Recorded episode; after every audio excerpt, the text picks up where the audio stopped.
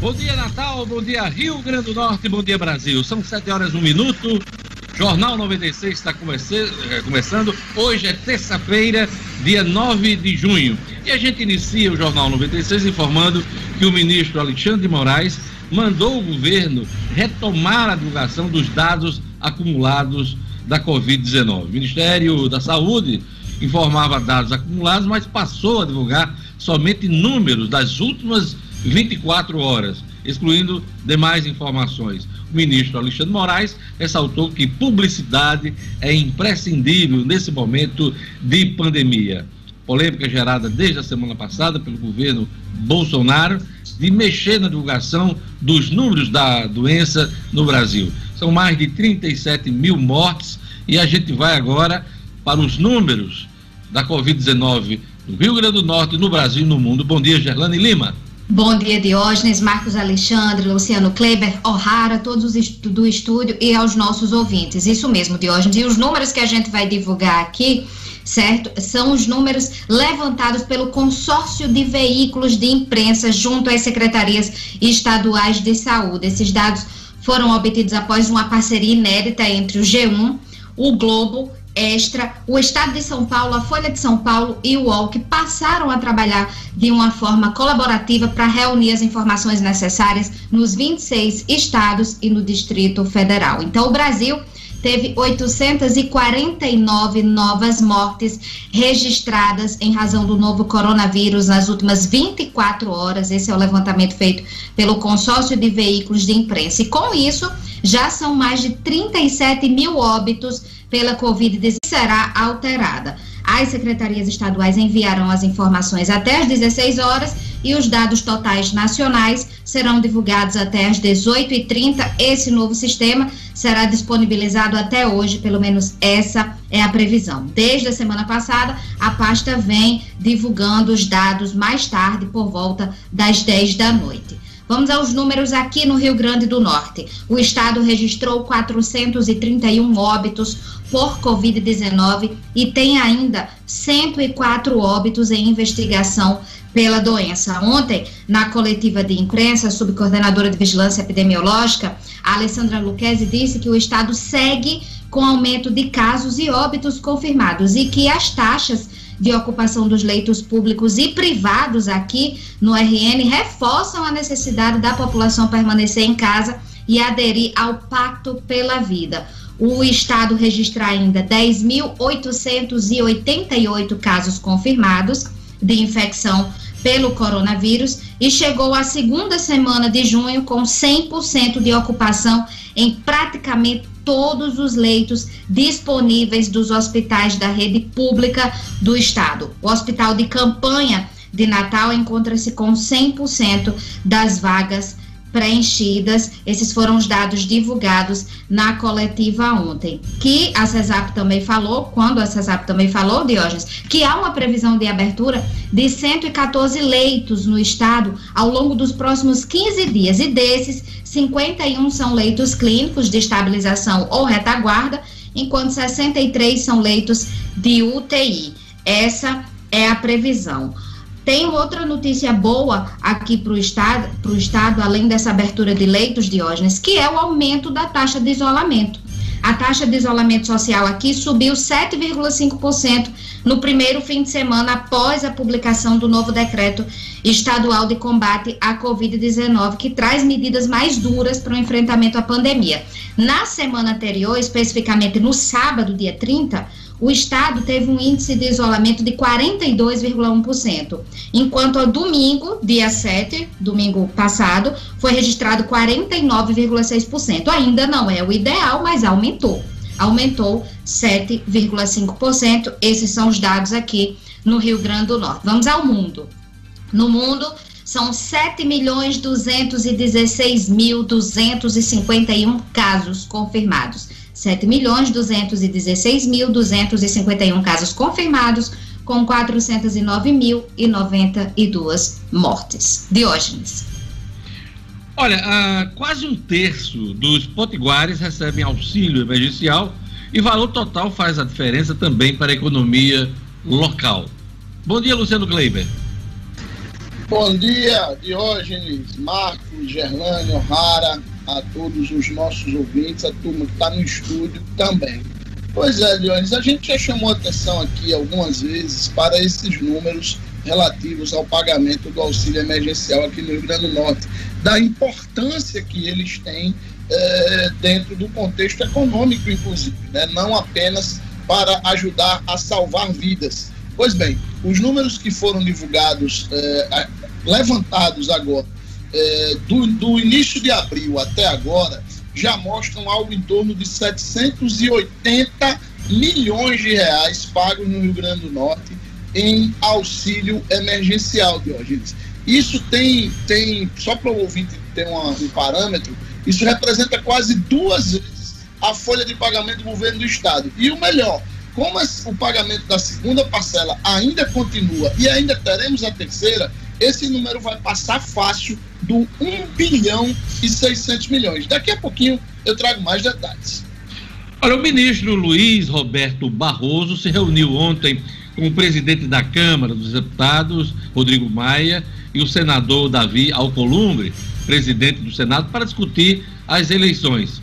Uh, temos que votar no Congresso Nacional uma emenda constitucional para mudar as datas e eventuais procedimentos do dia das eleições. Marcos Alexandre, bom dia.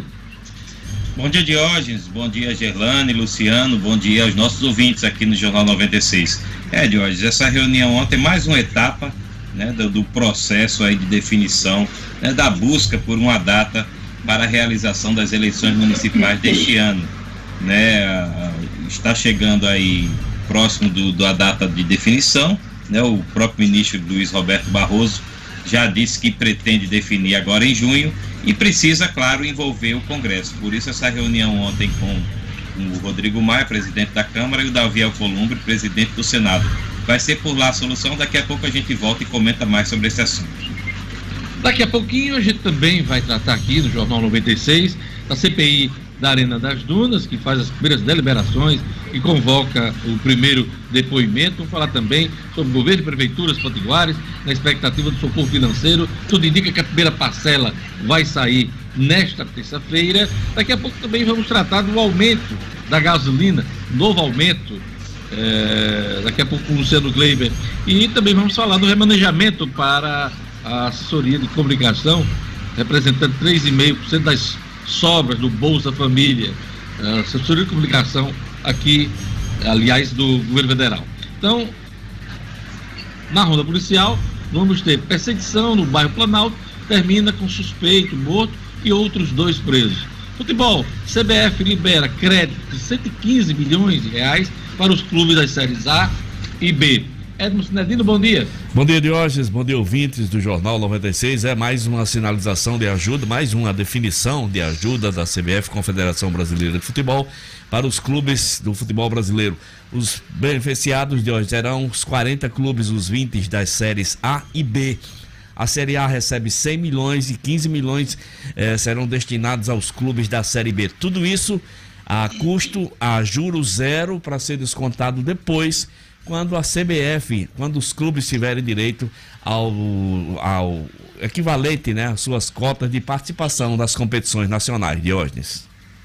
Dinheiro vai ser emprestado, não vai ter cobrança de juros, Isso. não vai ser dinheiro dinheiro perdido, como se dizia no passado. Exatamente, Diógenes. Direto da conta da CBF para os clubes a, a, sem nenhum juro, juro zero, para que os clubes possam pagar somente quando receber a cota das televisões. É isso aí, Cidadino. Daqui a pouquinho, futebol, esporte aqui no Jornal 96.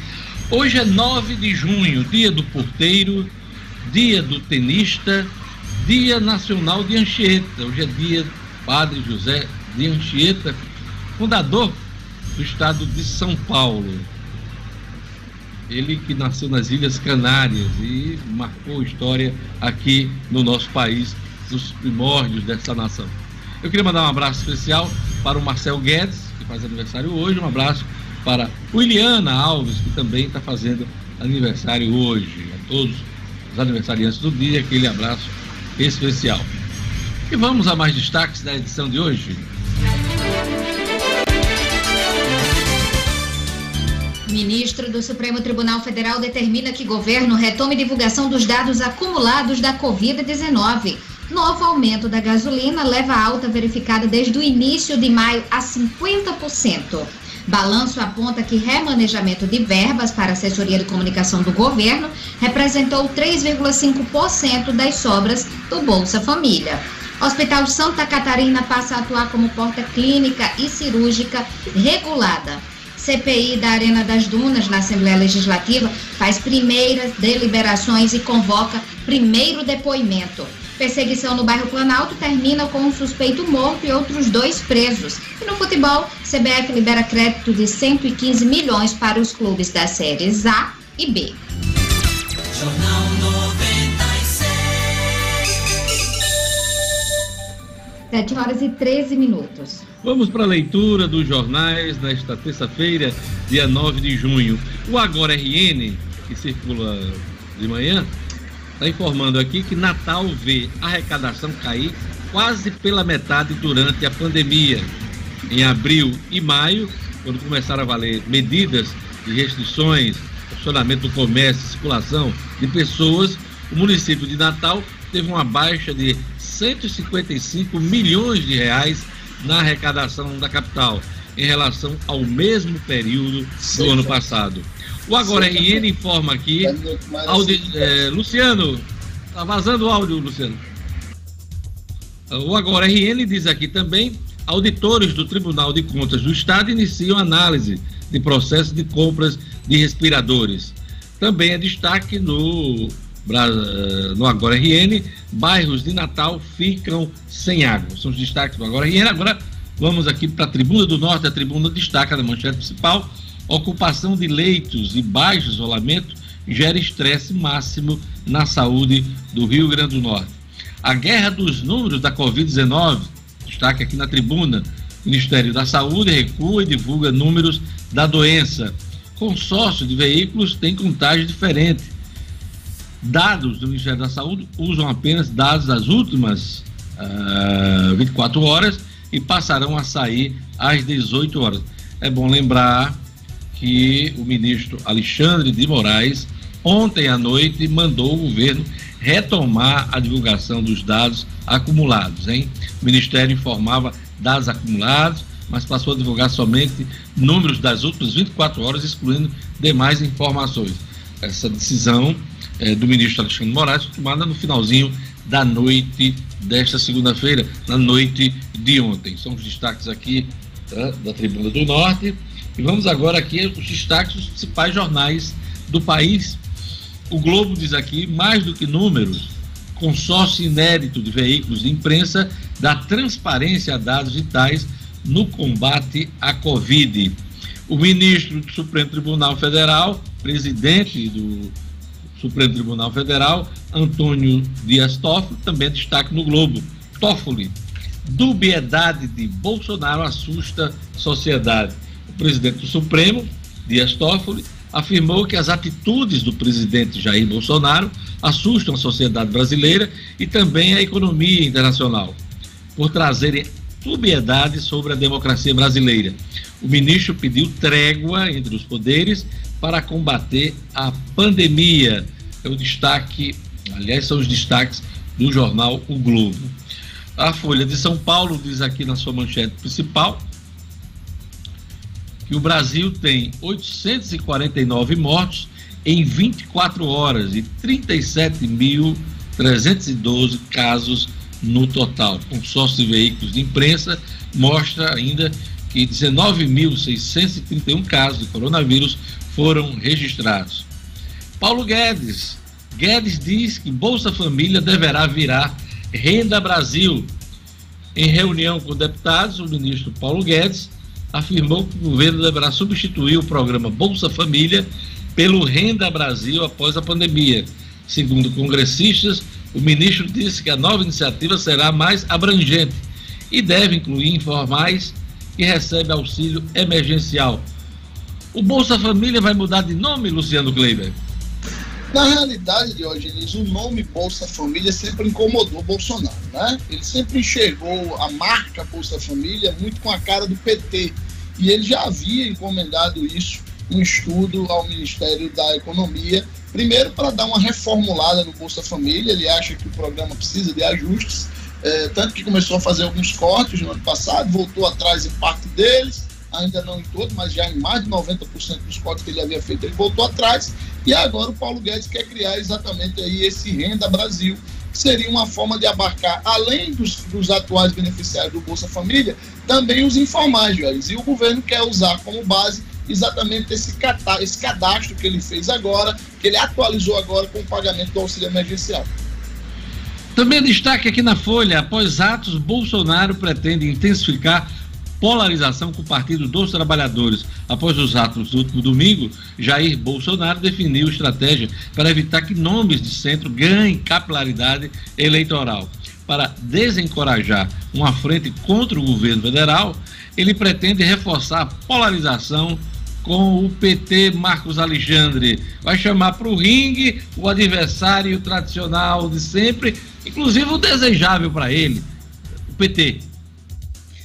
Exato, Diógenes. E isso aí mostra que os dois podem acabar falando sozinhos no ringue, né? PT e, e o pessoal do Bolsonaro, o presidente e o grupo político dele, porque o país está dando mostras aí de que quer caminhar em outra direção, né? As pesquisas, as manifestações que começam a aparecer na, nas ruas das principais cidades do país mostram que a grande maioria dos brasileiros não quer essa polarização mais, já está cansada desse fla-flu, certo? Então, acho que corre o risco aí do presidente e o PT ficarem falando sozinhos nesse ringue aí. Duas coisas precisam ser destacadas nesse momento. Primeiro, é, no lançamento é, do movimento de impeachment de Bolsonaro, houve pedidos para que Lula não assinasse esse pedido, que não, não participasse naquele momento. E agora, nesses movimentos que surgiram aí de manifestos, é, contra, aliás, contra não, em favor da democracia, né?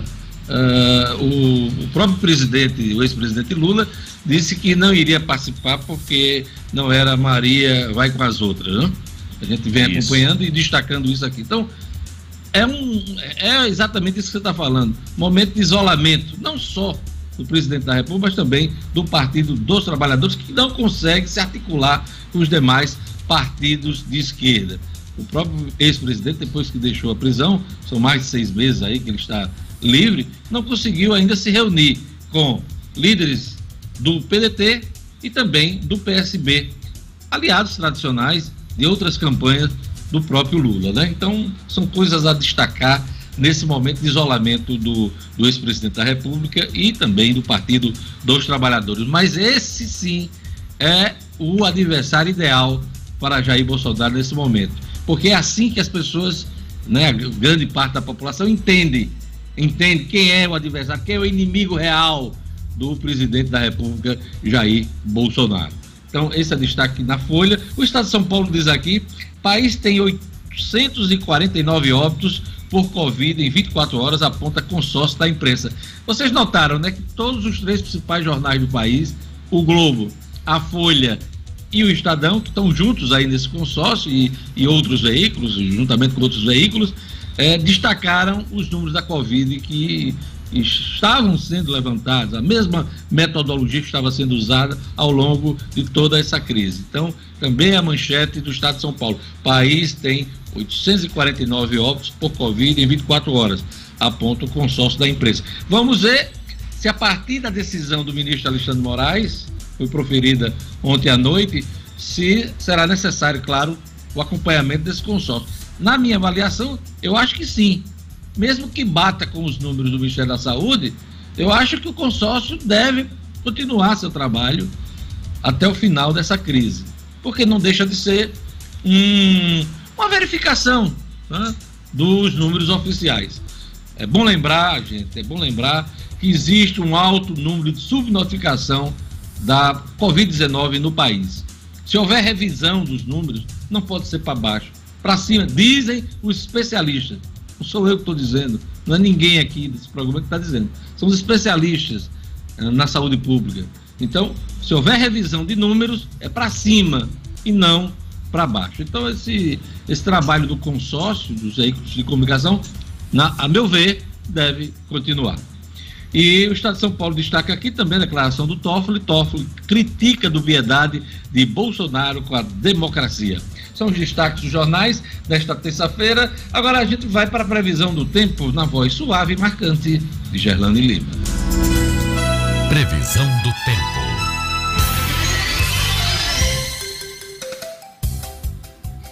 Terça-feira em Natal terá sol com possibilidade de chuvas rápidas agora pela manhã e diminuição de nuvens à tarde. Mínima de 24 e máxima de 32 graus. Em Alexandria, a terça-feira é de céu com aumento de nuvens e previsão de pancadas de chuva em todos os períodos. A mínima fica nos 23 e a máxima chega aos 29 graus. Em Açu, a previsão é de sol entre nuvens, chove à tarde e à noite. A mínima na madrugada foi de 23 e a máxima fica nos 34 graus. E a areia branca, a terça-feira de céu nublado com algumas aberturas de sol. Mínima de 23 e máxima de 35 graus.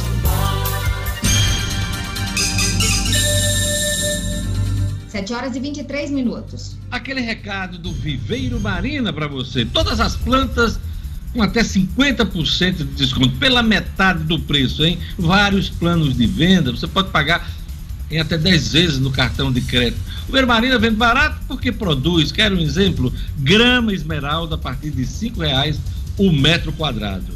A loja do Vermarina está aberta com as devidas seguranças na esquina da rua São José com a Miguel Castro. Não compre plantas sem antes fazer o orçamento no Viveiro Marina. Viveiro Marina, a grife do paisagismo com as plantas pela metade do preço. Olha, agora vamos para o primeiro assunto da economia aqui no nosso programa. Vamos chamar o Luciano Kleiber. Vamos tratar aqui da questão da ajuda emergencial aqui no Rio Grande do Norte. Quase um terço dos potiguares eh, receberam auxílio emergencial. E o valor total faz diferença, faz a diferença também para a economia do Rio Grande do Norte. Luciano, vamos aprofundar mais esse tema. Pois é, Jorge, são 1 milhão 101.932 pessoas aqui no Rio Grande do Norte. Isso representa, Diógenes, 31%, quase um terço. Ou seja, praticamente de cada três potiguares, um está recebendo o auxílio emergencial. O valor de 778,8 milhões de reais, que está inclusive num levantamento feito pelo Jornal Tribuna do Norte, publicado hoje, diz respeito apenas ao pagamento do início de abril até agora, que ainda não computa toda da parcela e nem a terceira. E menos ainda as outras duas novas parcelas que o governo federal está estudando.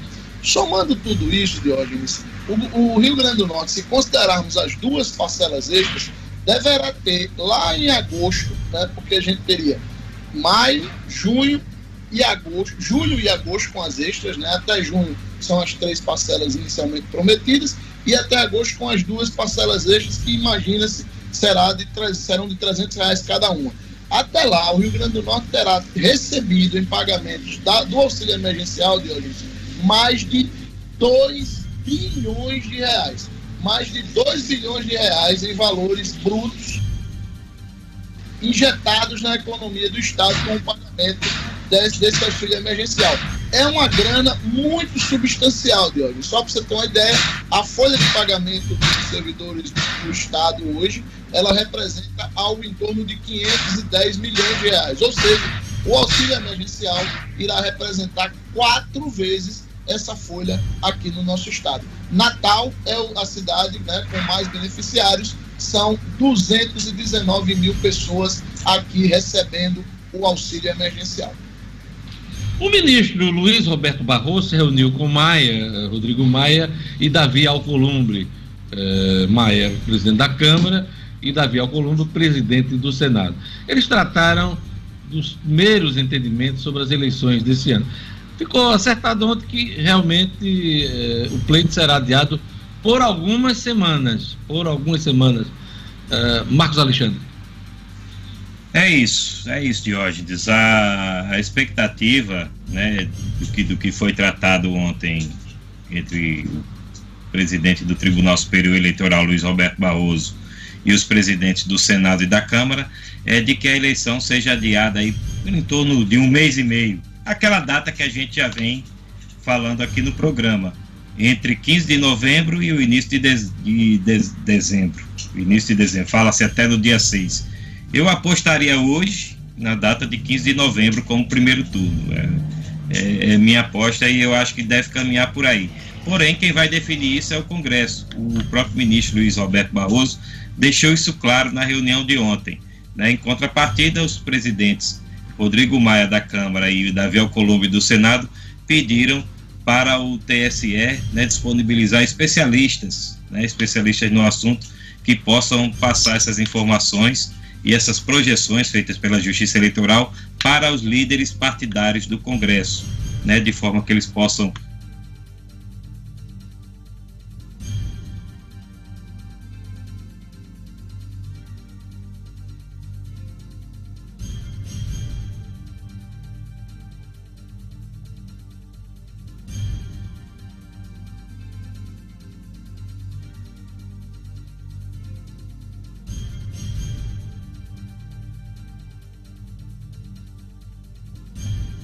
adiar por cerca de um mês e meio a, a, que, a questão das eleições, possa.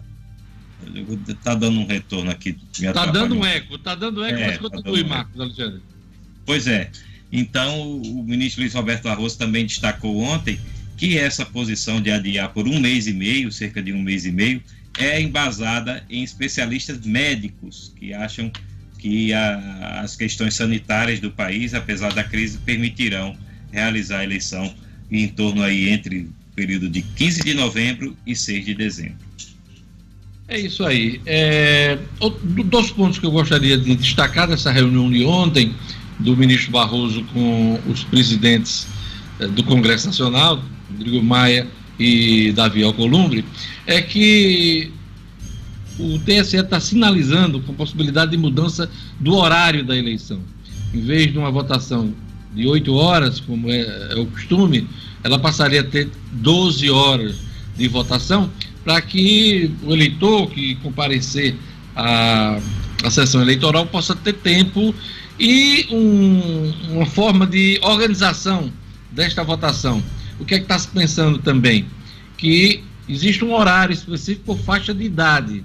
Então, os mais idosos, logo cedo da manhã, dependendo da faixa de, eh, de idade, a faixa etária do eleitor, ele, ele seria distribuído nessas 12 horas de votação. Então, são medidas que estão sendo, eh, que estão sendo pensadas para evitar aglomeração nos locais de votação. Além disso, a segurança dos que vão participar do pleito, né? Com as devidas seguranças, EPIs, e álcool em gel em cada sessão. Enfim. Então está se pensando aí uma verdadeira operação de guerra, que inclusive deverá encarecer o pleito deste ano. E vamos ver o que é, qual vai ser o entendimento dos técnicos do Tribunal Superior Eleitoral com os parlamentares, Câmara e Senado, porque vai precisar de emenda constitucional. E eu queria chamar a Gerlane aqui. A Prefeitura de Natal adquiriu 50 respiradores com recursos próprios, Gerlane.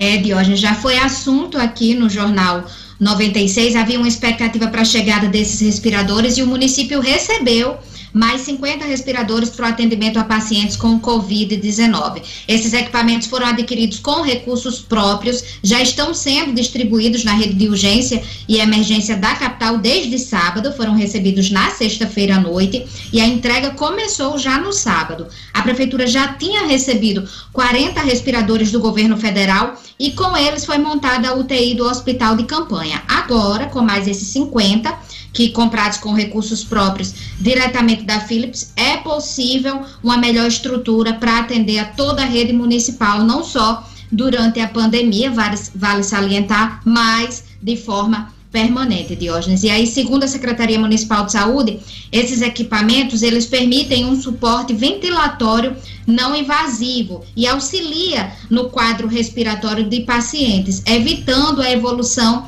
para quadros críticos e a consequente necessidade de cuidados em terapia intensiva, desafogando os leitos de UTI. Esse tipo de respirador não é para UTI, eles são para sala de estabilização dos pacientes com esse investimento, como a gente já falou aqui, vai aumentar a capacidade de resposta para a população. No sábado mesmo foram entregues os equipamentos no Hospital Municipal, Hospital de Campanha e Hospital dos Pescadores, além das quatro UPAs. Diógenes.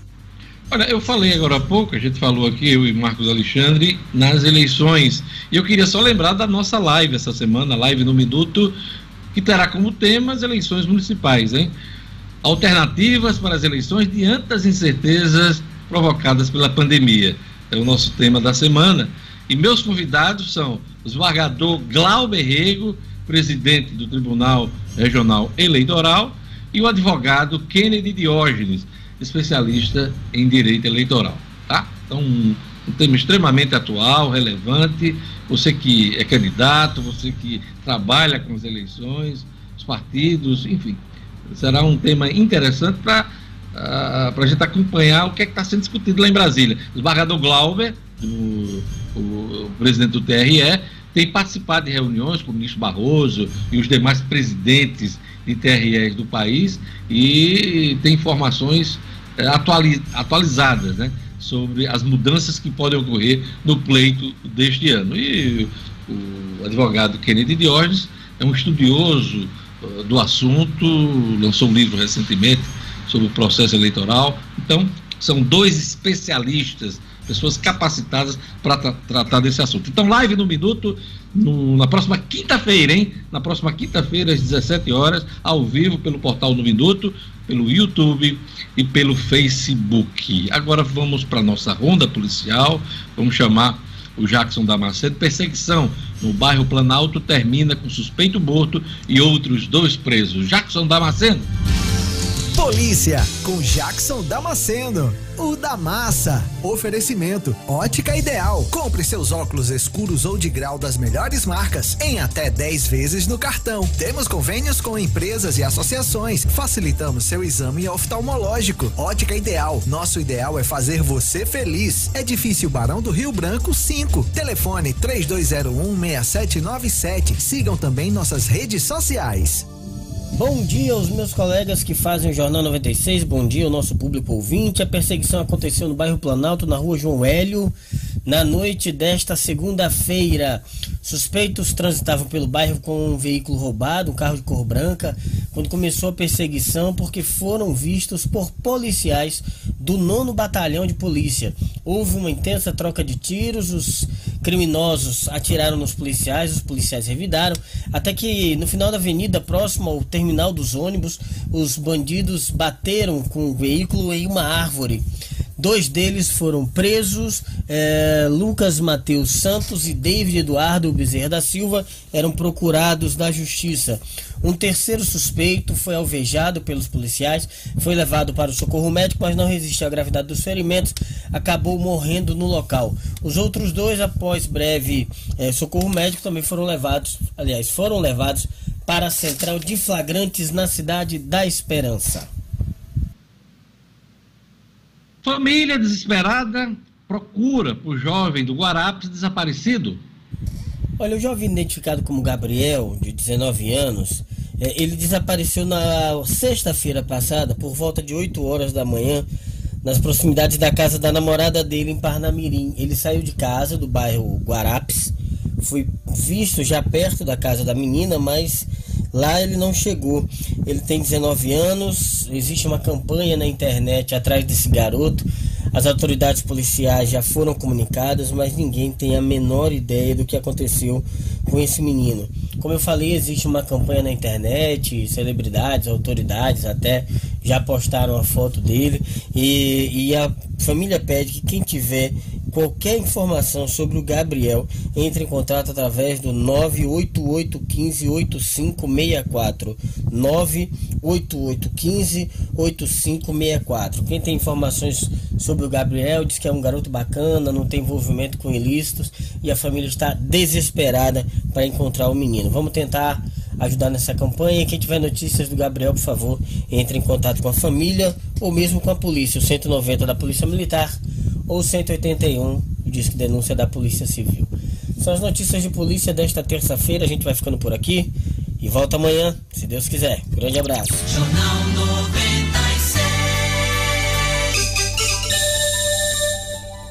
7 horas e 37 minutos. Aquele abraço para o nosso ouvinte, a Maria das Graças, acompanhando o Jornal 96.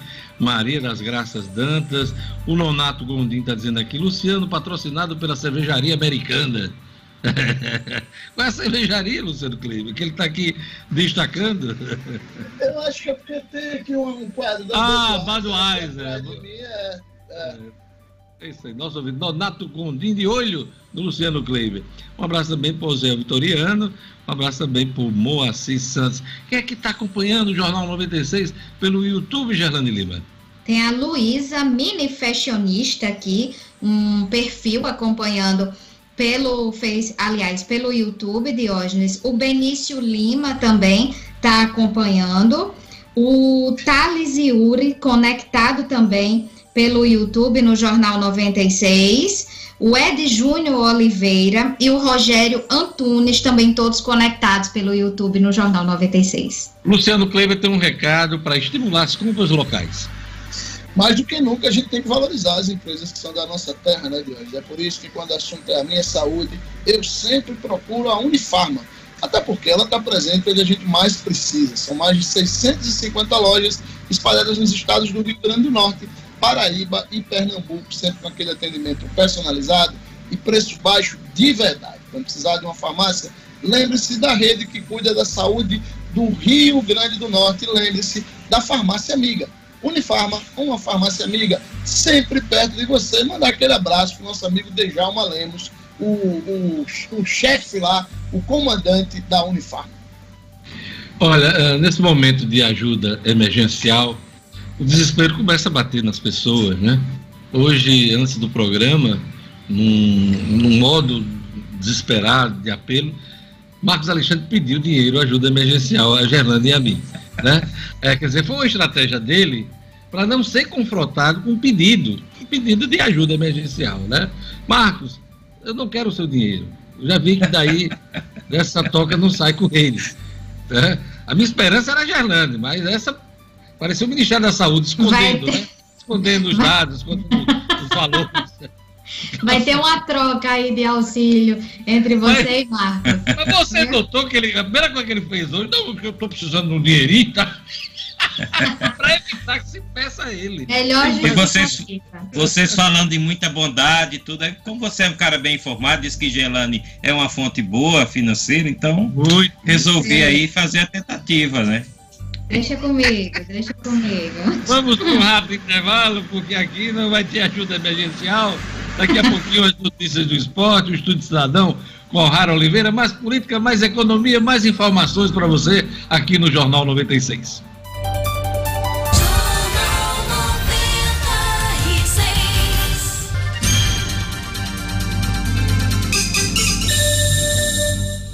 Depois dos empréstimos aqui, estamos de volta. São 7 horas e 41 minutos.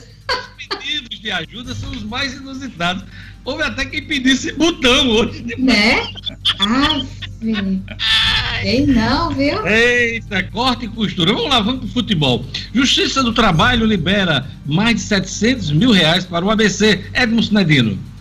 Esportes com Edmo Cinedino. Pois é, Diógenes, a Justiça do Trabalho, 21 Região, né, o juiz Michael Knaben, coordenador da Jesus, que é o Centro Judiciário de Solução de Conflitos e Cidadania, liberou mais de 700 mil que vão ser pagos, que vão ser é, disponibilizados ao ABC até o final do ano em parcelas que pode chegar até 130 mil. A, a origem desse dinheiro, Diógenes, é um dinheiro que estava é, sendo depositado na conta do TRT para quitar dívidas trabalhistas do ABC Futebol Clube. É, nesse momento, como justificativa, o juiz Knaben disse que não seria razoável, nesse momento e diante da crise do novo coronavírus, manter valores em mera garantia na conta única dos acordos do ABC. Esse dinheiro vem num momento, mas muito, muito necessitado do ABC Futebol Clube, que vai ter a condição aí de quitar algumas dívidas, quem sabe até renovar contratos de jogadores e pagar folhas em atraso de hoje. Então, muito boa notícia para o ABC. 707 mil é o total será dividido é, em parcelas que podem chegar até 130 mil, que são, serão pagas, serão destinadas ao ABC até o final deste ano, Diógenes. Cidadino, eu queria entender, é dinheiro hum. que o ABC teria que pagar hum. à Justiça Esse... do Trabalho por conta de processo, né? O passivo trabalhista do ABC é muito alto. Isso. Ou é dinheiro, eu não estou entendendo a origem dos recursos. A origem é do... que o ABC deveria pagar e não vai pagar isso? A origem dos recursos, de hoje, né? A, o, o, bloqueio da time mania. O dinheiro que o ABC recebe da Timania está sendo bloqueado, está sendo é, direto para a conta do TRT e esse dinheiro retido para quitar dívidas contraídas pelo ABC na Justiça ah. do Trabalho, entendeu? É o dinheiro da time mania. Isso. Da mania ia pagar ações trabalhistas. Isso, né? isso. É, e esse dinheiro não vai, yeah. nesse momento, vai para o cofre do ABC, é isso. Exatamente. Sai da. Deixa Luciano, eu meter, meu, meter meu bedelho aqui só para tentar explicar, um, esclarecer um pouco melhor. Esse, todo, todo, toda ação trabalhista, a primeira medida que se tem é busca de garantias porque o crédito trabalhista ele tem prioridade no caso de insolvência de uma instituição ou de uma empresa. E aí, no caso do ABC, a conta que garantia isso estava sendo abastecida com recurso da Time Mania. Exatamente. O tribunal agora entendeu que, como não, as ações estão paradas, não há nenhuma decisão iminente, isso. e o ABC está próximo de uma insolvência, decidiu liberar esses recursos, pelo menos o que estava lá, e aí depois se vê essa questão de novas garantias. Até porque o ABC também tem patrimônio para isso. Exatamente. As novas garantias é que precisam ser dadas depois. É nesse momento, o juiz Quinaba entendeu que, no momento de pandemia, o ABC precisava, é, precisa desse dinheiro, portanto, tem disponível esses 707 mil e serão destinados, serão repassados ao ABC em parcelas que chegam até 130 mil até o final do ano. Decisão sensata, louvável por parte do magistrado. Sem dúvida. Olha, a CBF libera crédito de 115 milhões de reais para os clubes da Série A e B. É dinheiro que vai ser emprestado aos, aos clubes e os clubes não vão precisar pagar juros, né, Cidadino? Nenhum tipo de juro hoje, é dinheiro é, de, é de pai para filho. Quer dizer, é o papel da CBF, Confederação Brasileira de Futebol, esse repasse de 115 milhões, 100 milhões para os clubes da Série A, é, 5 milhões para cada clube dos 20 participantes, 15 milhões para os participantes da Série B, é dinheiro que será pago depois, quando os clubes receberem os direitos de televisamento dos jogos, das competições que ainda vão acontecer. Então é uma forma de ajudar, hoje eu só é, é, só não entendo é que não exista também no plano da CBF é, uma ajuda para o restante de todo futebol brasileiro. Realmente as, as, divisões inferiores, as divisões mais pobres, os clubes, por exemplo, é, que disputam campeonatos estaduais, não tem a quem recorrer nesse momento. Eu acho, claro, que a CBF empresta porque tem como receber, mas os clubes é, como que disputam campeonatos estaduais por esse Brasil afora também estão precisando de muita ajuda nesse momento. É, esse daí, esse conjunto de clubes, não vai ser ajudado pelo, pela CBF, não, viu, Cidadino? É, não vai, vai ser. ser por, pelo alguma ação governamental. É, né? é. qualquer nível. Seja governo federal, estadual, estadual. Enfim, municipal. É verdade. Com certeza. Mas dinheiro de CBF para clube que não tem retorno financeiro. Eu espero, Olha, tem uma... eu espero que o planejamento, no planejamento do Gianni Infantino, presidente da FIFA, né? Quem sabe não sobra alguma laminha para ajudar porque ele faz, ele fala no, no, no, despacho, né? Ele fala no planejamento de ajuda financeira que vai sim contemplar as divisões inferiores e os clubes mais pobres do, do, dos, dos seus federados. Vamos ver. Olha, a direção do ABC não renova o contrato de oito jogadores para o restante da temporada, Sinadino? Pois é, tá hoje. Isso, isso o, o, técnico Francisco Diá está muito preocupado. Ele perdeu jogadores importantes, é, como o Igor Goulart e o João Paulo, mas também perdeu boa parte do seu plantel e que vai precisar de reforço. Saíram do ABC sem é, não renovaram seus contratos o goleiro Arivelto, que era o reserva do goleiro Rafael o lateral esquerdo Marlon, os atacantes Erivan e Núbio Flávio, o volante meia Rafinha eh, e o zagueiro Vinícius. E para esse momento, o Diá só conta com reforços que vêm da base. Os garotos Alisson e Jordan e Toté e um que retornou do Atlético Paranaense, lateral esquerdo Reginaldo. Preciso que o ABC reforce a sua equipe, porque o plantel nesse momento está mais do que enxuto, já está, eu diria, ressecado. É isso. Cidadino, até amanhã com as notícias do futebol, do esporte aqui no Jornal 96. Até amanhã, Deus. Um abraço a todos. Jornal 96. 7 horas e 47 minutos. Olha, eu tenho um recado do Sebrae para você, hein? Pois é. A retomada do comércio e de outras atividades traz uma série de dúvidas para quem empreende.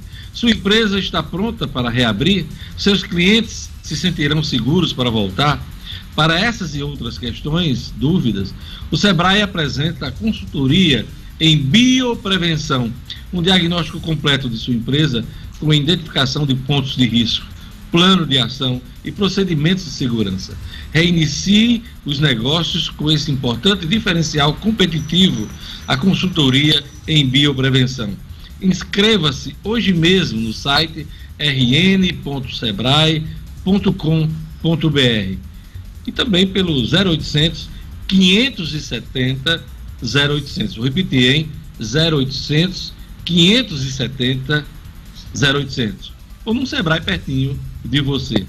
Apoio do governo do Rio Grande do Norte, RN Mais Saudável, Sebrae, a força do empreendedor brasileiro. Hospital Santa Catarina passa a atuar com porta clínica e cirúrgica regulada. Gerlane Lima.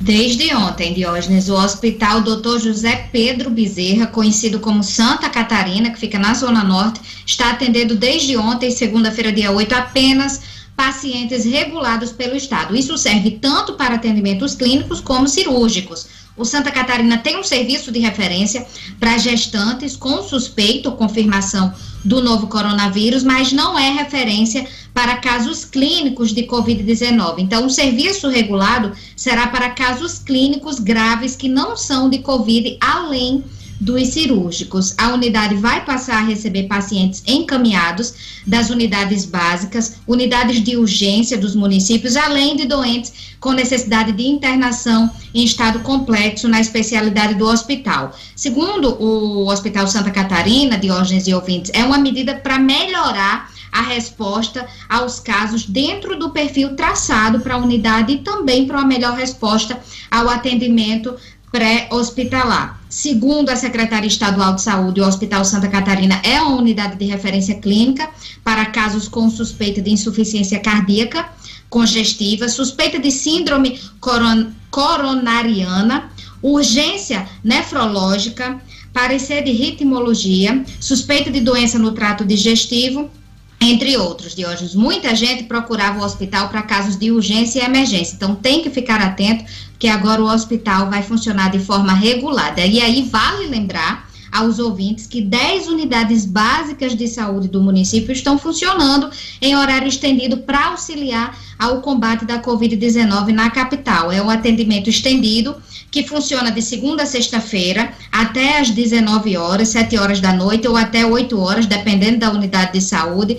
Os pacientes sintomáticos do coronavírus são o foco do atendimento e devem procurar essas unidades básicas se apresentarem sintomas leves de gripe, como tosse, coriza e dor na garganta. Então, para esses casos, não há necessidade de retirar ficha e tem uma equipe de profissionais de saúde trabalhando para atender a demanda. Essas unidades ficam no Pajuçara, Nova Natal, Panatis, Vale Dourado, na UBS São João, na Romualdo Galvão, Brasília Temosa, Felipe Camarão, Bom Pastor, Nova Descoberta e Planalto. Diógenes. Olha, a CPI da Arena das Dunas faz suas. Eh, toma suas primeiras decisões e já tem o primeiro convocado aí, né? Para depoimento, Marcos Alexandre. É, o Controlador-Geral do Estado, Pedro Lopes, será o primeiro depoente da CPI da Arena das Dunas. Isso foi definido ontem pelos membros da Comissão Parlamentar de Inquérito, aberta para apurar a contratação né, do, do, grupo que gerencia a Arena das Dunas, construiu e gerencia a Arena das Dunas pelo governo do estado.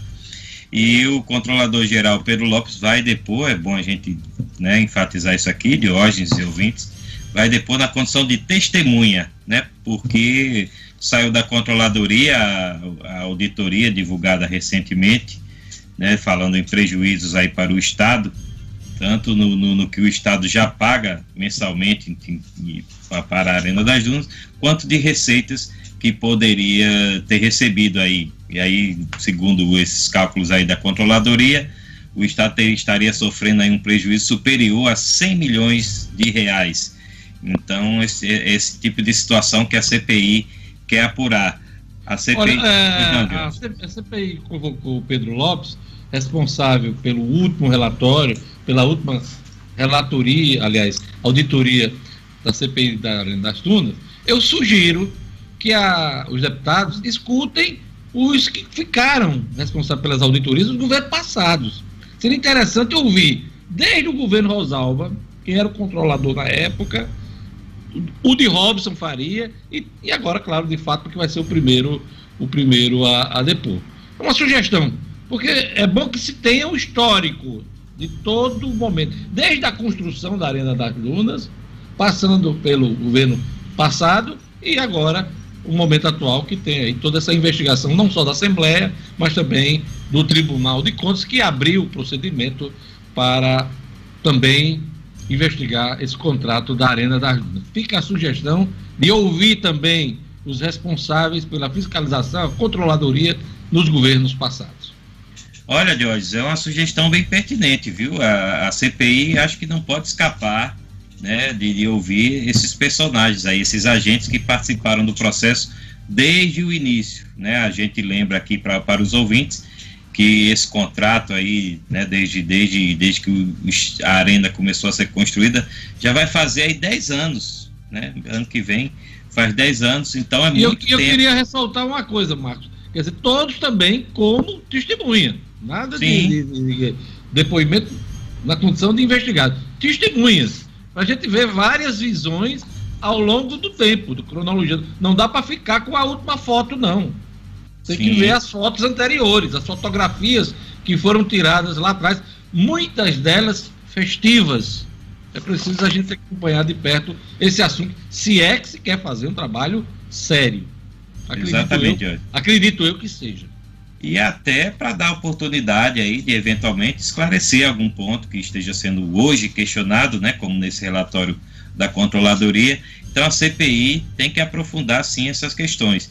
Uma, uma, uma delas, inclusive, foi, foi ontem também objeto né, de discussão e aprovação, foi aprovado o envio de ofício à governadora Fátima Bezerra para que ela detalhe é, o que, que o governo paga hoje em dia, né? se, se continua pagando no patamar estabelecido do contrato, se houve alguma revisão, se esse suposto prejuízo, vamos dizer assim, continua sendo é, aprofundado, elevado. Então, são questões aí iniciais que a CPI está, está tratando e vai, e vai apurar aí nas próximas semanas. Vamos agora para a economia, dois assuntos que eu queria tratar com Luciano Kleber. Primeiro, a queda do dólar. Desde a semana passada, acho que quinta-feira, a, a moeda norte-americana embicou por conta de números de emprego na, nos Estados Unidos, lá que já está em recessão técnica, né, assumida pelo governo de Donald Trump, mas algumas notícias no mercado americano estão provocando essa queda do dólar. Então, ontem, o dólar fechou, se eu não me engano, a 4 4,86, né? 4 dólares e 86 centavos, né? Para um dólar que estava na, ca, na casa dos 6 reais, né? 5,90, 5,95, é, quase um real a menos é, na cotação do dólar. Então, esse eu queria um comentário de Luciano e também o novo aumento da gasolina, que leva alta aí. Acusada desde o início de maio de 50%. Está truncada aqui a chamada do Luciano, mas ele vai também falar sobre o aumento da gasolina. Vamos lá, o aumento da gasolina. Primeiro, com relação à questão do dólar, né, que você se referiu. É, o dólar realmente tem tido esse movimento de queda já de umas duas semanas para cá. Basicamente, é, primeiro, pela questão dos Estados Unidos, a qual você já se referiu, e por mais dois fatos que têm a ver com a, o contexto nacional. Primeiro, que o Brasil começa meio que a criar um clima menos hostil no, no campo político. Né? É, começa a se celebrar uma certa paz aí entre os poderes. O presidente Jair Bolsonaro tem se segurado, não tem dito muita besteira, né? não, tem, não tem criado as crises que ele sempre cria. E, além disso, eh, o governo também começa com sinalizações mais macro no campo econômico. A extensão do auxílio emergencial irrigando a economia é vista com muito bons olhos pelos investidores. E aí os investidores chegam, a bolsa sobe, o dólar cai, é um movimento natural. No caso da gasolina, Diógenes, a Petrobras autorizou ontem mais um aumento né, a partir de hoje nas refinarias. Esse aumento é de 10% eh, em relação ao, ao valor anterior, representa algo em torno de 13 centavos por litro de gasolina lá na refinaria, e é o quinto aumento desde o início de maio. Maio que marcou, Diógenes, a nova mudança, né? De novo a Petrobras voltou àquela sua política de preço 100% ancorada nos valores do mercado internacional. E aí a gente enxergou aí várias reduções ao longo do mês de abril, e aí agora a gente começou a ver no, de maio para cá altas seguidas que já chegam a esse aumento de 50%. Aqui em Natal, no Rio Grande do Norte, de uma maneira geral, ainda é possível encontrar gasolina abaixo dos R$ 3,40 o litro. Né? A gente chegou a ver aí gasolina já beirando os R$ reais no iníciozinho do ano. E, inclusive, hoje a gente tem em Natal, por exemplo, o litro da gasolina mais barato do que em João Pessoa, que sempre foi uma bandeira muito levantada aí por todos nós consumidores e até pelos órgãos de fiscalização eh, de defesa do consumidor. Você quer matar o apresentador. Agora, leia a chamada que você me mandou, só para eu, eu ver se eu entendo o que você vai falar. Leia que tá que você mandou. Vamos lá. Leia aí, leia, leia aí para mim. Não, Rapaz, foi um erro. Foi um não, erro eu sei que foi um erro, não foi intencional, foi um mas veja o meu lado também. Eu quero que você leia a chamadinha. Vamos lá. Deixa, eu, localizar, deixa eu localizar ela aqui, que eu estou procurando. É. Tá aí, Mas um erro de digitação. Não, eu sei, eu... eu... só quero que você leia. Eu, estou localizando aqui, peraí, só um pouquinho, achei. Bom, eu escrevi aqui o seguinte: novo aumento da gasolina leva a alta acusada desde o início de maio a 50%. Não, aí eu vou ler o que está aqui, né? Novo aumento da gasolina leva a alta a cu vírgula, é. usada desde o início de maio a 50%. Nego velho não tem apresentador do Jornal Nacional e, não tropeça num negócio desse aqui. Me perdoe, Normalmente a gasolina leva alta a cu. Aí, aí dá, tá uma travada, né? Aí você já dá uma travada. Você não sabe o que, é que vem depois. Vírgula. Aí ainda, a mensagem ainda, subliminar, hein, Diogo? Coincide com o início do jornal que ele andou pedindo um botão. Botão, exatamente. Antes do jornal ele estava pedindo, eu queria um botão para minha camisa polo, para manter o padrão de Marcos Alexandre. E preserva, Aí, Luciano. texto uma alta cu. a mensagem subliminar aí. Vamos lá, vamos chamar uma pessoa séria para esse programa aqui, né? Opa, não, que não, não, não, que não sejamos sérios, né? Mas vamos chamar uma pessoa mais séria ainda. Olha, o ministro do Supremo Tribunal Federal determina que o governo retome divulgação dos dados acumulados da Covid-19. O'Hara Oliveira. Estúdio Cidadão, com O'Hara Oliveira. Bom dia, equipe. Bom dia a todo mundo nos acompanhando agora no Jornal 96. Pois é, a decisão veio da Justiça. O ministro Alexandre de Moraes, do Supremo Tribunal Federal, determinou que o Ministério da Saúde retome a divulgação dos dados acumulados da Covid-19. A decisão do ministro veio após analisar uma ação que foi protocolada pelos partidos Rede Sustentabilidade, PSOL e PCdoB. As legendas consideraram que as medidas tomadas pelo governo em relação aos dados da pandemia violaram o direito à saúde e ao acesso à informação. A polêmica da última semana é que antes o Ministério da Saúde divulgava os dados totais de pessoas infectadas, mortes e curva de infecção por região, por exemplo. Já na semana passada, o governo mudou a forma e decidiu excluir os dados totais, divulgando somente os dados referentes às últimas 24 horas. Essa decisão do governo gerou uma série de críticas de entidades de diversos setores da sociedade do Brasil, como por exemplo a Ordem dos Advogados, e também em outros países e em diversos setores políticos e de especialistas em áreas da saúde. Ao analisar a ação dos partidos, Alexandre de Moraes afirmou que a gravidade da pandemia exige que autoridades tomem todas as medidas possíveis de apoio e manutenção de atividades do SUS. Alexandre de Moraes também ressaltou que a publicidade é a regra na administração pública. Abre aspas.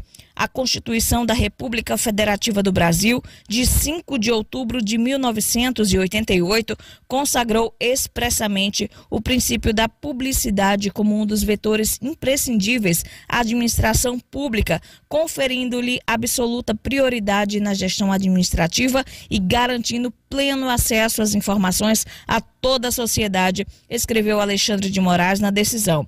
O ministro afirmou ainda que decidiu conceder a decisão pelo grave risco de interrupção abrupta da coleta e divulgação dos dados. Na decisão ainda ficou determinado que a Advocacia Geral da União preste as informações que entender necessárias no prazo de 48 horas. O'Hara Oliveira, para o Jornal 96. Jornal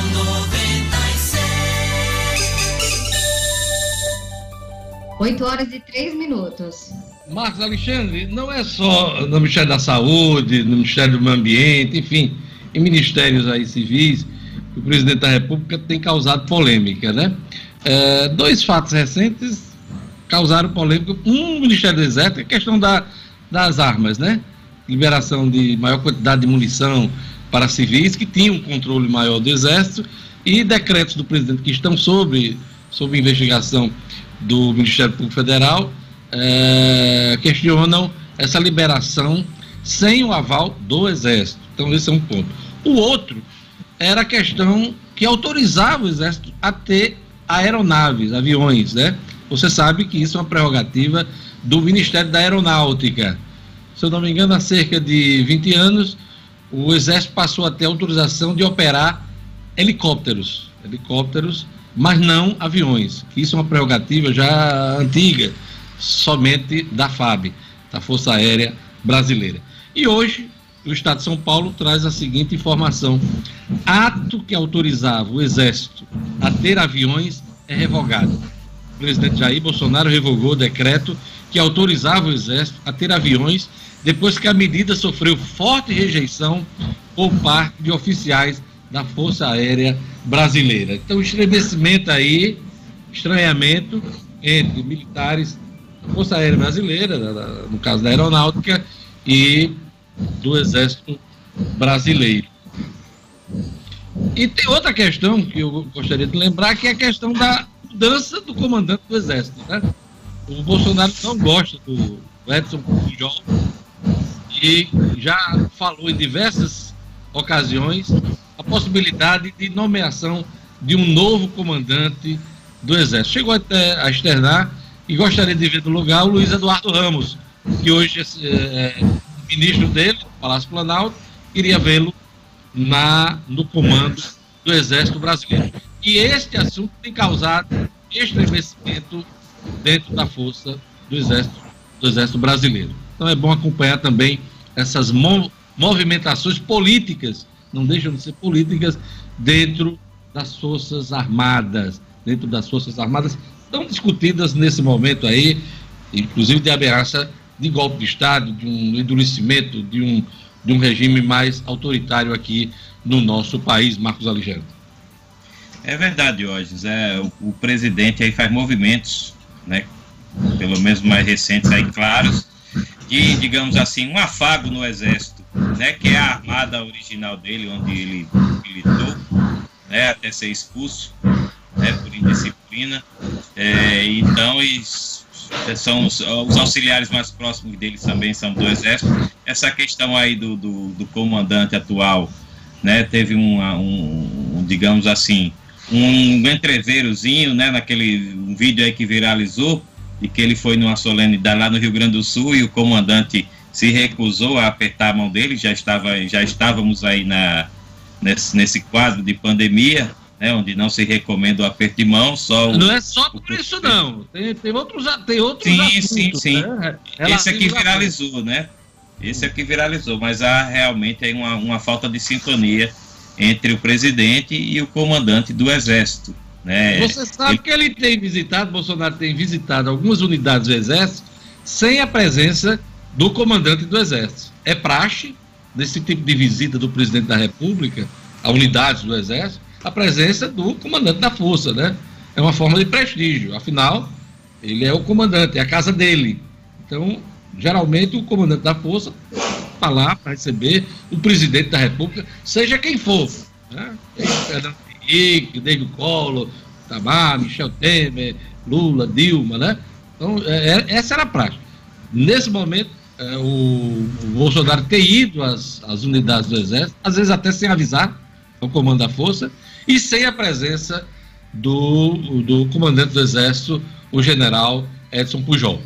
Exato, Diógenes. E, e, é um sinal aí, claro, né, para todo mundo, de que as ideias do presidente não são compartilhadas por todo mundo aí nas Forças Armadas. Muito se fala né, no papel das, das Forças Armadas no atual momento do país, né, os, os radicais bolsonaristas defendendo a intervenção militar, outros dentro da própria, das próprias Forças Armadas pedindo moderação nesse debate, né, dizendo, lembrando aí o papel constitucional que cabe aos, às três armadas, então é, é, é, nessa, esse tipo de situação aí que você relatou, deixar claro para o país que realmente as ideias do presidente não são compartilhadas por todos nas Forças Armadas. Pois é, é eu, fiz questão, eu fiz questão de destacar isso porque uh, Bolsonaro passa a ideia de união das Forças Armadas em todo isso. o projeto político dele. Não é bem assim. Não Nós é. Aí, quer dizer, militares, são mais de 3 mil, se não me engano, limita, eh, militares do governo, muitos deles, grande maioria da reserva, né? e temos generais da reserva no governo dele, é, desempenhando funções civis. Então passa-se a ideia de que as Forças Armadas estão todas unidas em torno desse projeto político do presidente. Não é bem assim. Não só por atos e decretos do próprio presidente relacionados às forças, esse do armamento e esse também autorizando o Exército a ter aviões, e isso hoje é uma prerrogativa da aeronáutica. Aí ele assina o decreto e volta atrás. Então você vê que as coisas também são erráticas. Os movimentos são erráticos é, é, do ponto de vista das Forças Armadas. Nem todos estão fazendo como o general Eduardo Pazuello, que está dizendo amém a tudo que o presidente disse. Olha, tem uma outra notícia também de Brasília que é interessante a gente destacar. Me parece que o presidente da República já definiu o nome, o primeiro nome. Aliás, ele fala já é, na nomeação do futuro ministro do STF, né? Como se o Celso de Mello já tivesse saído, né? Porque é, ele vai completar 75 anos em novembro, tem todo um procedimento para ele deixar, acredito eu até, no fechamento dos trabalhos do STF desse ano, lá para dezembro, ele deixa de ser ministro, né? E a partir daí abre-se o processo de escolha, indicação do presidente. A Dilma, se eu não me engano, passou seis, sete meses para indicar um ministro, deixou lá o cargo vago durante seis, sete meses. A corte passou esse período incompleta. Né? Mas o presidente já quer, já quer nomear. No primeiro dia de novembro, ele já quer nomear o substituto de Celso de Mello. E, e hoje, pelas regras atuais. Já... Peraí, só um minutinho, deixa eu concluir aqui me parece que ele já definiu o Jorge Oliveira, que é o secretário da Presidência da República, hoje, ministro ligado a ele, pai, o pai de, de, Jorge Oliveira foi assessor dele no gabinete da Câmara dos Deputados, o próprio Jorge Oliveira, que é major da Polícia Militar em Brasília, e o Jorge Oliveira, segundo é, manifestação do próprio Bolsonaro, assessores e a seu entorno, o Jorge Oliveira será a primeira indicação de Jair Bolsonaro para o Supremo Tribunal Federal. Marcos? Não, pelas regras atuais, o presidente Jair Bolsonaro terá assim a prerrogativa de indicar dois ministros, né? Um, um deles agora em novembro, né? Como você lembrou, e tem aí realmente o nome do Jorge Oliveira cotado. Mas o presidente já deu declarações que está pensando até numa terceira vaga. Ele, é, mas essa ele terceira falou vaga no nome de Augusto Aras. É, mas essa terceira vaga depende de um. Primeiro, de uma aposentadoria precoce de algum dos atuais ministros, da morte de algum deles, de alguma coisa eh, que não, não depende da, da decisão Isso. das pessoas. Ele tem, sim, a vaga de Celso de Mello agora é, em novembro e tem a vaga de Marco Aurélio. Marco Aurélio que completa também o tempo dele, os 75 anos, em junho ou julho do ano que vem. E aí seria a segunda vaga, vaga dentro do atual governo, dentro do atual mandato do presidente da República, é, Jair Bolsonaro. É exatamente isso, Jorge. Mas eu, assim, o pensamento do presidente vai mais longe. Ele é guloso Não, nessas vagas. Se ele pudesse, ele mudava metade do, do STF, né? Ele mudava, se ele tivesse condições, mas não tem. Só se tiver uma ditadura. Aí, e o, e o pensamento. Ditadura, a ditadura ele pode fazer isso porque os militares fizeram isso lá atrás, na década de 60, né? De uma, de uma canetada só, três ministros do Supremo Tribunal Federal foram aposentados. E o presidente de então foi reclamar, o general lá caçou ele também. Então, quatro. Aliás, eu já falei isso aqui. A Corte Supremo Tribunal Federal tinha 15 ministros. 15 ministros na década de 60. Com a cassação desses três e mais o do presidente da época, cortaram quatro vagas. E aí ficaram os 11 de hoje. A composição de hoje do Supremo Tribunal, de 11 ministros.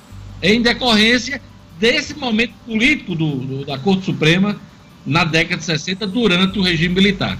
Então, Bolsonaro poderá mudar mais ministros? Pode se houver uma quebra institucional, funcional. E aí ele, ele vai fazer o que, que bem entender, né? E a sociedade não reagir. E pelo que o presidente vem falando, Diógenes, é, o critério dele não é o critério jurídico, é o critério da confiança. Ele quer botar gente da confiança dele lá. Exatamente. E aqui vamos para o momento final do nosso programa. Eu queria chamar ainda Luciano Kleiber porque remanejamento para uh, de, verbas uh, da comunicação uh, representou 3,5% das obras do Bolsa Família. Esse assunto ganhou destaque na semana passada e vamos aqui ao comentário de Luciano Gleito. Pois é, Diógenes, na semana passada, quando a gente comentou aqui, eu, eu disse, dei até uma declaração meio, vamos dizer assim, polêmica, né, podemos até dizer, porque eu disse que achava muito mimimi da Folha e do Globo, principalmente, que era quem estavam reclamando daquele remanejamento de 83 milhões e 900 mil reais do orçamento do Bolsa Família para a SECOM, para serem recursos que seriam usados em campanhas educativas sobre a Covid-19. Eu fiz questão de dizer aqui que o importante era que a sociedade fiscalize a boa aplicação desses recursos, para que não se aplique em sites que disseminam fake news, enfim, sites que pregam pedofilia, é, esses recursos vão ser bem aplicados. Agora, dizer que esses recursos não são bem-vindos e que não podem ter uma boa utilização, eu discordo. Como também discordava de que fosse um baque tão grande, como os jornais queriam dizer, no orçamento do Bolsa Família. Dizia, disse que eu não tinha os detalhes, não tinha os números detalhados, porque o governo não tinha dado. E aí, ontem, o governo soltou esses números. Só para você ter uma ideia, Diógenes, o orçamento, eu disse aqui, Muita gente do Bolsa Família deixou de receber Bolsa Família para receber auxílio emergencial.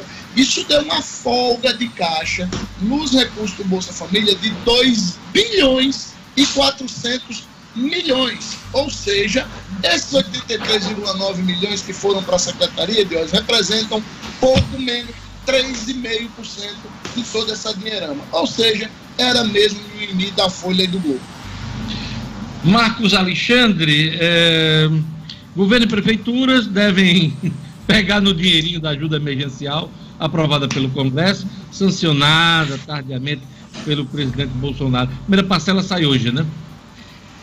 Pois é, hoje é o dia tão esperado aí por governadores e prefeitos de todo o Brasil, né, que estão aí com a corda no pescoço, né, como todo todo o país, aliás, está né, mas também os governos e, e, os municípios. Então, hoje sai a primeira parcela prometida pela a Secretaria de Tesouro Nacional, diz que já fez aí a, os procedimentos para que, que haja transferência, né, de da primeira das quatro parcelas que estão prometidas aí para o socorro financeiro aos estados. Aqui para o Rio Grande do Norte, a gente lembra que vai, vai cair, vai pingar na conta da, do, do governo do estado e também das 167 prefeituras algo em torno de um bilhão de reais. Não chega a esse valor todo, mas, mas chega perto.